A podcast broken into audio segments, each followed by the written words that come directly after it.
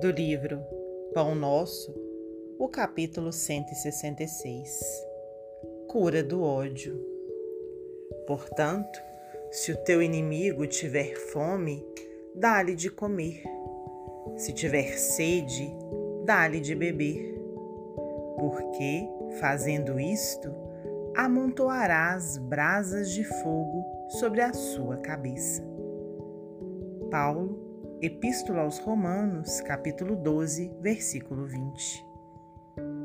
O homem, geralmente, quando decidido ao serviço do bem, encontra fileiras de adversários gratuitos por onde passe, qual ocorre a claridade invariavelmente assediada pelo antagonismo das sombras.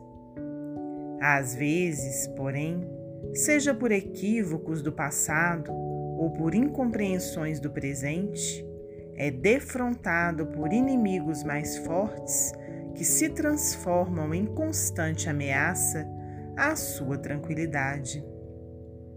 Contar com o inimigo desse jaez é padecer dolorosa enfermidade no íntimo, quando a criatura ainda não se afeiçoou a experiências vivas no Evangelho.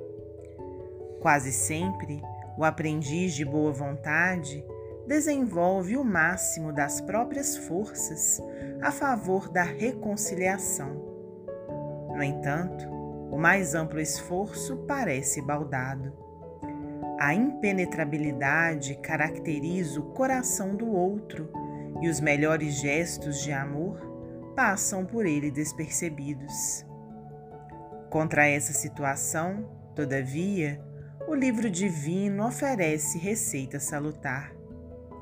Não convém agravar atritos, desenvolver discussões e muito menos desfazer-se a criatura, bem intencionada, em gestos bajulatórios.